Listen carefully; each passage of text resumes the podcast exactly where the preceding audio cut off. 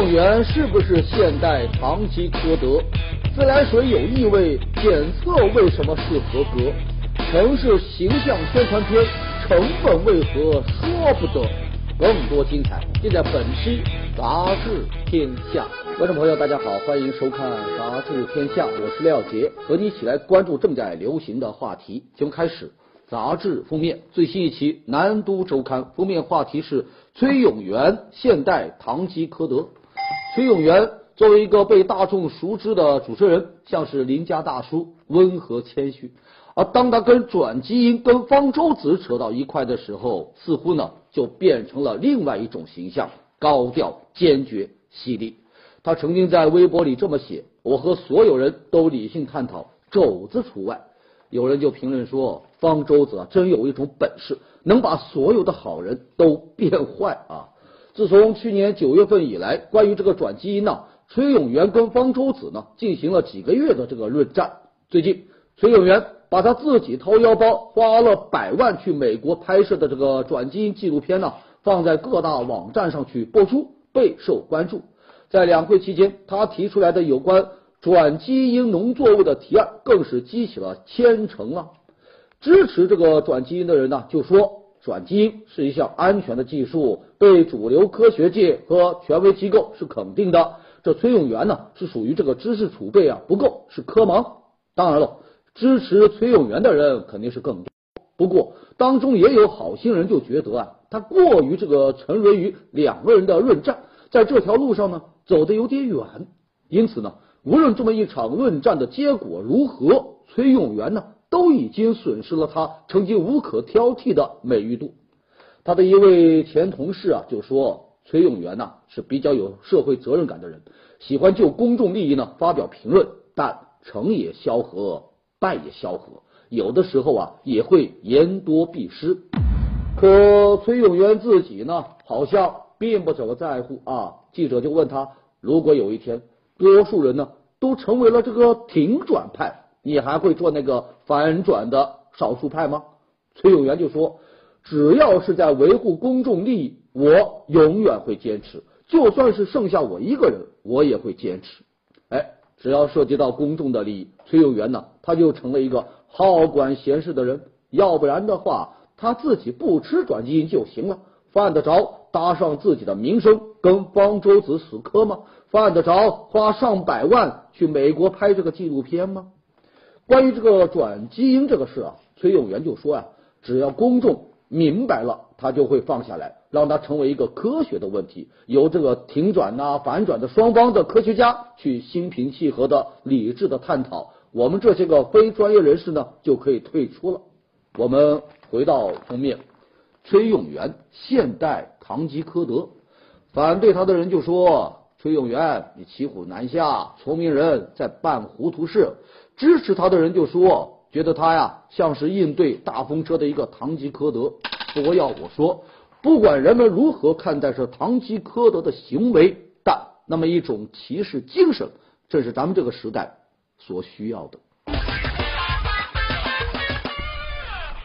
今年以来，全国范围内啊，这媒体曝光的自来水异味事件都已经超过了十起啊，其中有六起啊，相关部门检测后得出了结果，说不用慌，水呀是合格的，是达标的，这就让人有点看不懂了哈。一方面是自来水这个味道明显是怪怪的，闻起来呢臭臭的，人们都不敢喝。可另外一方面呢，权威的检验机构却说水质没问题。那你说这水喝还是不喝呢？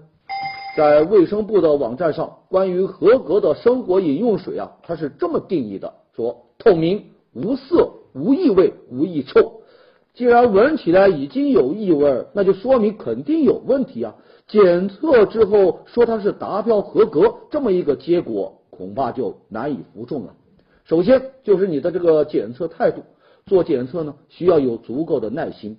你像去年杭州自来水出现了异味，相关部门一开始检测呢没有发现异常，后来经过多次的检测，终于找出了它的元凶。自来水当中的异味啊，来自于一种化学物质。另外就是检测的公信力。从多地的水质检测情况来看，基本上啊都是自来水厂啊它自我在检测，这个结果的可信度当然要打折扣啊。毕竟水质是否达标，你不能够自说自话呀。在这呢，我们就想说啊，想要消除自来水的异味，就必须得保证检测过程不能有杂质。继续我们的热点话题，研究生考试才结束没多久，这个考研热呀还没有完全这个降温，眼下呢一股冷空气已经袭来。最近教育部公布了博士、硕士学位论文抽检办法，具体怎么个抽检法呢？这个抽检呢？每年要进行一次啊，这个博士学位的论文的抽检比例呢是百分之十左右，那么硕士学位论文的抽检比例呢大概是百分之五左右。抽检的结果将作为大学评估的一个重要指标。根据这个办法规定啊，连续两年存在问题学位论文比例较高、篇数较多的这个大学啊就要约谈；如果是连续多年有问题，恐怕就要撤销他招博士、招硕士的资格。这也就意味着，一旦抽检不过，那么原则上挨板子的就不单单是学生了，还有你这个大学。有高校人士啊就表示，这呢就相当于给大学啊头上套了一个紧箍咒啊。这些年硕博扩招，导致高校研究生的教育质量呢参差不齐，有的大学呢睁一只眼闭一只眼，一些质量不高的论文也就马马虎虎给他通过了。这个论文造假呀，那也更是层出不穷。现在要抽检的话呀，高校他就不敢在这这个论文上呢放水了。对高校来说，卡住论文这一关，就相当于抓住了高校研究生教育质量的牛鼻子。不过，也有人就说，这个博士、硕士论文抽检呢，真的就能够提高研究生培养的质量吗？你看啊，我们国家培养博士、硕士呢，还是以论文作为它的唯一指标，不发论文你就毕不了业。而且呢，还得是在这个核期刊上发表，这就逼着研究生们呢去想办法，怎样能够发表论文，造假就难免成为一个捷径。所以啊，要我说，硕士、博士论文需要抽检，但更需要抽检的恐怕是现行的咱们研究生的培养制度。接下来进入到我们的板块杂志标题。南方人物周刊文章标题：唐骏名利场的独角戏。唐骏曾经有着闪亮的头衔啊，什么微软中国区总裁，什么打工皇帝等等。二零一零年，这个学历门事件让唐骏苦心经营的名声是一落千丈，从神台跌落到凡间啊。如今沉寂了三年之后，这个唐骏又试图啊要重回舞台中央。他丝毫不掩饰对名利的渴望，从公众视野消失，对他来说那就是一种煎熬啊！为了能够复出，这唐骏呢是频频亮相，调侃这个学历门，增加媒体的曝光率啊！二零一三年，他还出了一本新书，《我还年轻，我还可以重新出发》。前不久，唐骏当选了他的母校江苏常州中学上海校友会的会长，他的一位校友听到这个消息后啊，很气愤。说这真是奇耻大辱啊！虽然唐骏的自传叫做《我的成功可以复制》，但从外界的反应来看，他处心积虑的付出不一定就能够复制他以前的成功啊！好，接下来南都周刊文章标题：中国能造多少个迪士尼啊？最近各种开建乐园的这个新闻是不断的，香港两大旅游景点。迪士尼乐园和海洋公园将大规模的扩建，这个环球影城主题公园今年冬天也将在北京动工，万达电影乐园也会在年底啊开园啊。沉寂许久的主题公园，哎，又迎来了它新一轮的掘金热潮。过去这些个年呐，这个国内啊，一共修建了这个两千五百多主题公园，投资都超过了三千亿，其中。百分之九十都在亏本啊，因此呢，政府部门一度是叫停了大型主题公园。不过现在这个情况啊，有一些改变喽。中国人越来越有闲钱去旅游了，而且呢，旅游的方式啊也改变了，从这个观光拍照变成了休闲度假，而这个大型的主题公园就能够满足这些个需求。有数据啊，就说目前主题公园的潜在的这个游客呢，大约有七亿，再建那四五个迪士尼啊，估计都没问题。看来中国市场又将成为主题公园投资者们的乐园。不过我们就希望啊，别是一轮乐极生悲呀。接下来，IT 时代周刊文章标题：手游时代打破腾讯垄断的曙光出现。在 PC 时代，腾讯呢是游戏领域的霸主，市场份额都占到了百分之五十。不管多热门的游戏，只要腾讯推出一个山寨的，就能把你原作呀整得死去活来。只有魔兽世界这样的游戏，它实在抄不下来，就只好去投资。现在进入到了手游时代，腾讯呢就难以独霸天下喽。互联网巨头的规则到手机移动互联网上就不再适用了，小公司开始啊发力了。目前手游收入前十的这个公司呢，一大半都是一些个新公司，所以啊，大家玩手游啊，企鹅要发愁。继续，二十一世纪商业评论啊，文章标题：让你的爱车帮忙收个快递呗。现在这个网购啊，是方便了人们的生活，唯一不太方便的就是这个收快递啊，有点麻烦。有一家汽车企业就想到这么一个解决办法，让你的汽车呢给你来收快递。车主在手机上下一个专用的 APP，把车牌号作为这个送货的地址，这快递员呢通过这个 GPS 呢来确定你的车究竟停在哪。快递送到后。车主就发一个密码给这个快递员，凭这个密码就可以打开这个车的后备箱，就把货物啊放进后备箱。而且呢，这个密码只用一次，马上作废，您就不用担心安全问题。你看看，坐在电脑前下个单，坐在电脑前收个货，真心是方便的。好，接下来是周末画报文章标题：肥猫再现华尔街，电影《华尔街之狼》。讲述了一个华尔街恶棍的发迹史，让人们见识到了华尔街的贪婪秉性、癫狂作风、糜烂生活。说美国总统奥巴马曾经把滥发奖金的华尔街银行家呀称为是“肥猫”。为了整治华尔街肥猫，还推出过这个限薪令。而现在呢，美国各大银行走出了它的金融危机，腰杆子又硬了，不需要你政府的救助资金了。限薪令呢，也就成了一纸空文。肥猫再度出现在这个华尔街。一项调查就显示，二零一三年华尔街的现金分红啊，超过了两百六十亿美元，创下了零年金融危机以来的新高。按理说，人家银行有钱，奖金发的多，那是他自个的事，跟咱没啥关系。可其实呢，关系大了去了。你看啊。银行家为了追求高收益、高分红，他就会不顾一切追求他的短期暴利，进行高风险的投资，而这很有可能就再度引发大规模的金融危机。所以说呀，这华尔街之狼啊，是胃口大的肥猫，更是喂不饱的硕鼠，咱不得不防。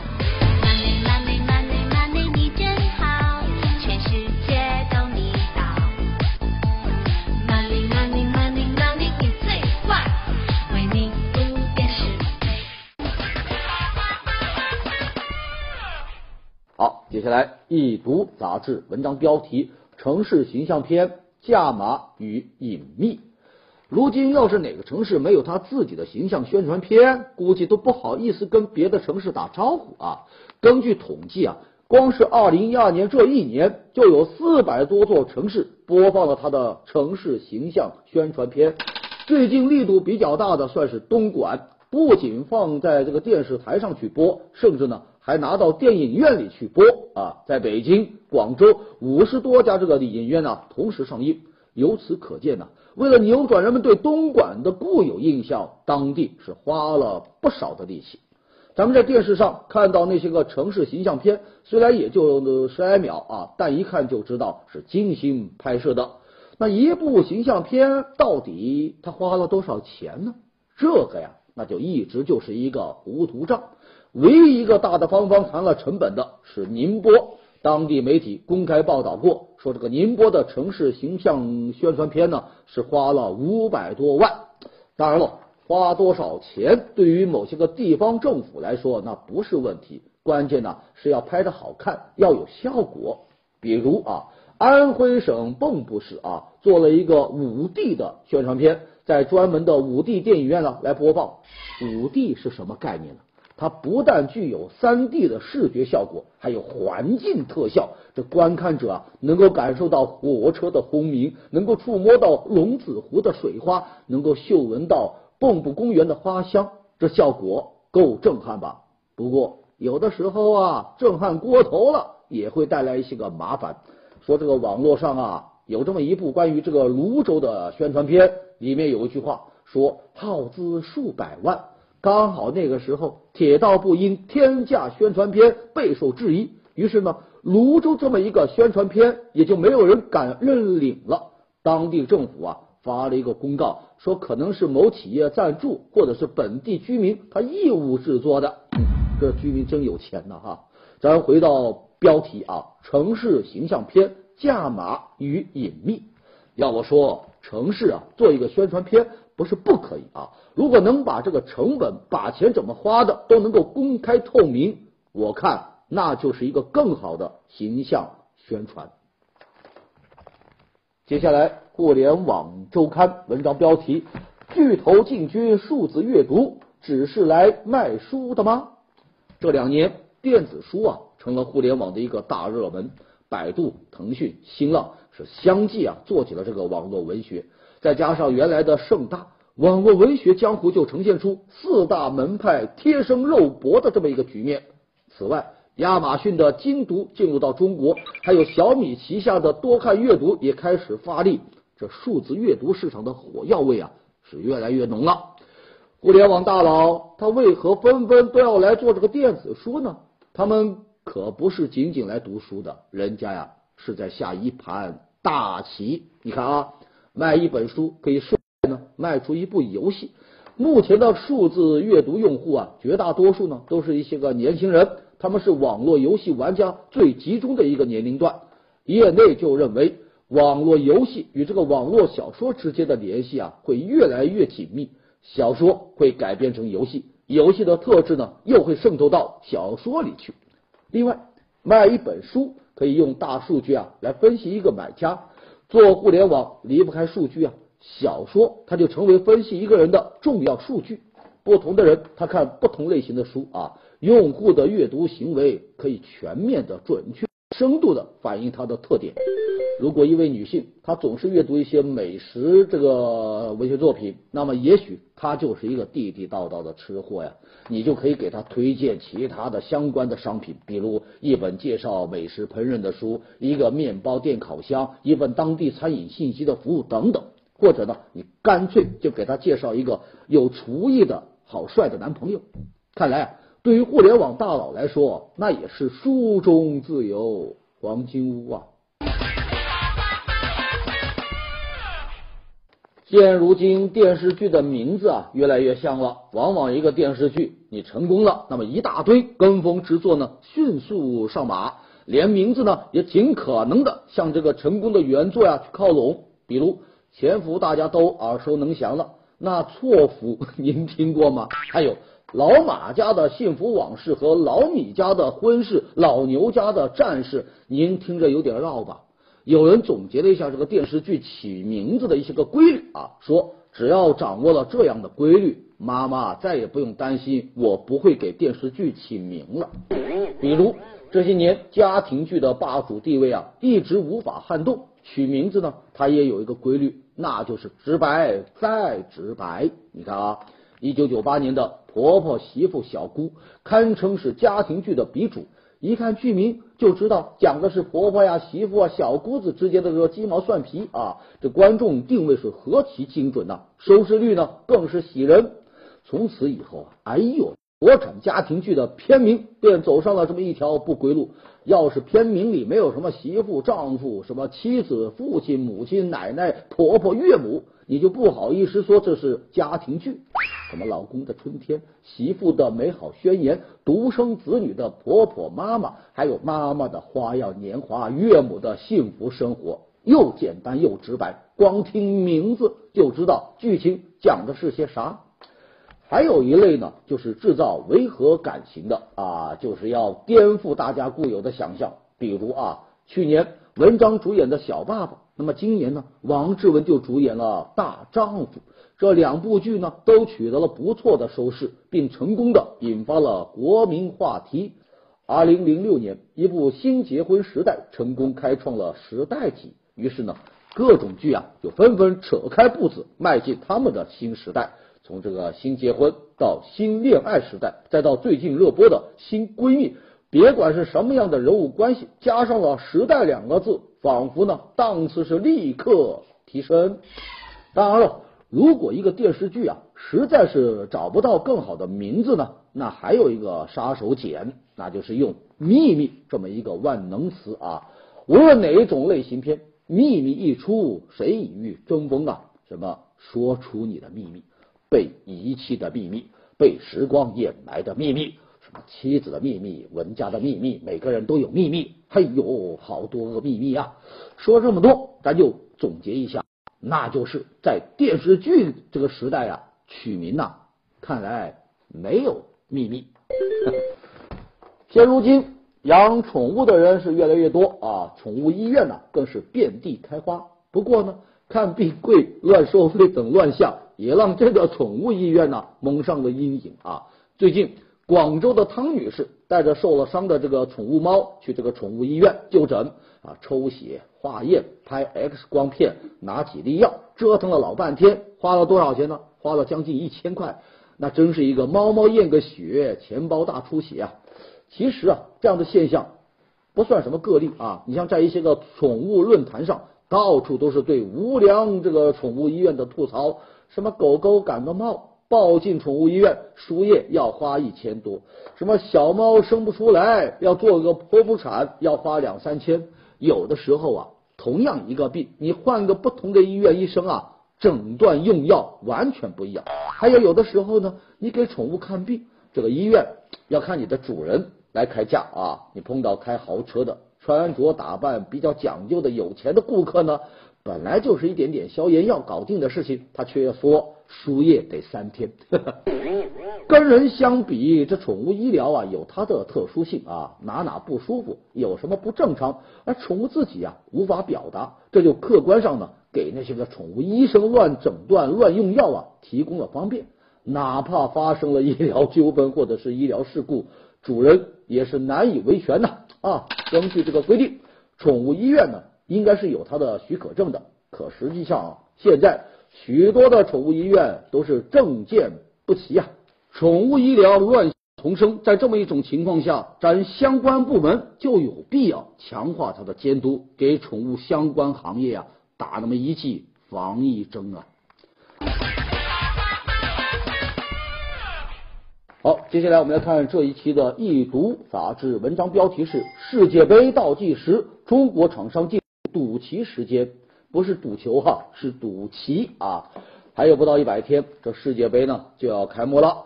浙江金华一些企业啊，已经开始忙活开了。干嘛呀？制作各参赛国的国旗。球迷手上拿的那个国旗，基本上都是产自这里啊。世界杯年更是这些工厂生产的大年。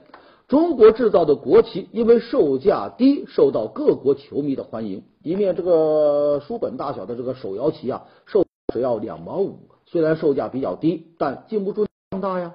你像二零零六年德国世界杯举行，这个浙江一家公司啊，三个月就赚了六百万啊。还有上一届世界杯，除了主办方南非，这个欧洲的订单也最多啊。而且呢，这订单通常都是在开幕式半年前就已经签了协议。有的时候啊，为了抢生意啊，这个厂商啊还会根据这个赛况啊去赌棋，哪个国家赢球，那么这个国家的国旗的需求量呢，在下一阶段呢肯定就会增加。厂家呀，往往就会在经销商还没有追加订单前就已经开机生产喽。你像上届南非世界杯期间。浙江有这么一家工厂，他厂长啊，一边看球赛，一边打电话遥控工厂的生产进度。这一场比赛当中，他说已经准备好了八个集装箱的这个荷兰国旗，同时呢，厂里还在加班加点在生生产。可最后啊，他赌错了，荷兰输给了巴西，这一批国旗就压在那里了。看来啊，这赌旗和这个赌球好像也是有一点点相同，有风险，需要谨慎啊。好，接下来《南方人物周刊》，我们来介绍几个瑞词。第一个词“安全感工资”，就是指能够带来生活安全感的这个工资的数额。最近，一份安全感工资榜单在网上热传，这个榜单所列的十三个城市当中，上海呢以九千两百五十元是排名第一，深圳排名第二，八千七百八十元。而稍微靠后的城市，你像西安的安全工资呢是五千四百元，这个天津的安全工资啊是五千三百五十元。这么一个榜单一出来，就引发了热议，不少人都说：“哎呦，不好意思啊，我拖大家后腿了，没有安全感呐。”不过也有人就觉得这个安全感呐，靠工资来这个排列呢是不太靠谱的，因为每个人的安全感有着很强的主观性，有的人是因为工资，有的呢恐怕。因为环境啊，下个瑞词不删不让走。说前不久，江苏宿迁某菜场附近啊，一辆警车斜斜歪歪停在路边的停车位上，与旁边停着整齐的车辆相比呢，那实在是大风景。这市民李先生看到以后啊，就用手机拍下了这么一幕。没想到呢，却被两名拎着菜走过来的辅警拦住，并呵斥：“谁让你拍照的？赶紧删掉！”不把照片删了，你就别想走。这两名辅警对拍照为何如此紧张和愤怒呢？有人就说，不删不让走的呵斥和威胁，看上去气势汹汹，实际上啊，那就是心虚的表现。因为这事呢，不仅是警车违规乱停乱放的问题，它还包括辅警违规开警车，甚至包括公车私用的嫌疑。好，下一个瑞词。寄居松鼠啊，说这个津巴布韦啊，有个女孩叫普特里，两个月前呢，发现了一只受了伤的很小的松鼠啊，小姑娘就把这小松鼠呢带回家，悉心照料。这小松鼠啊，日渐好转。有这么一次，小松鼠玩耍的时候呢，哎，就爬到这小女孩的头上，没想到啊，在那个头发里啊，小松鼠呢就找到了一种家的感觉，它不愿意下来了。于是乎，打这以后，这小姑娘每天就会故意啊梳起她的马尾辫，好让这个小松鼠呢寄居在她的头发里面。只有在这个睡觉的时候、洗澡的时候，才让这个小松鼠啊出来寄居松鼠头发，给松鼠来当窝。这好有趣也是好有爱呀。下一个瑞词节日日，上个星期五，三月二十一号，咱们翻开日历，估计都知道这一天呢是春分，但其实啊。这一天还是什么世界睡眠日、世界儿歌日、世界诗歌日？当然了，这还没完。这一天同时还是什么国际唐氏综合症日、国际消除种族歧视日、国际森林日、国际什么世界林业节日？这么多的节日集中在了一天，这就叫什么呢？节日日啊！好，接下来进入到板块杂志图片。用筷子夹酒杯，看来喝酒啊，不仅要看酒量，还得要看胆量。一道彩虹，三只飞翔的鸟合在一起呢，就成了一个漂亮的微笑。女神住二楼，那怎么表白呢？没关系，没有梯子，兄弟来帮忙。一家烤翅店，这个店名就叫赤壁之战。这老板呢，绝对三国迷。好的。感谢收看《杂志天下》，读杂志观天下，杂志话题多，咱明天中午接着说。节目最后是天下言论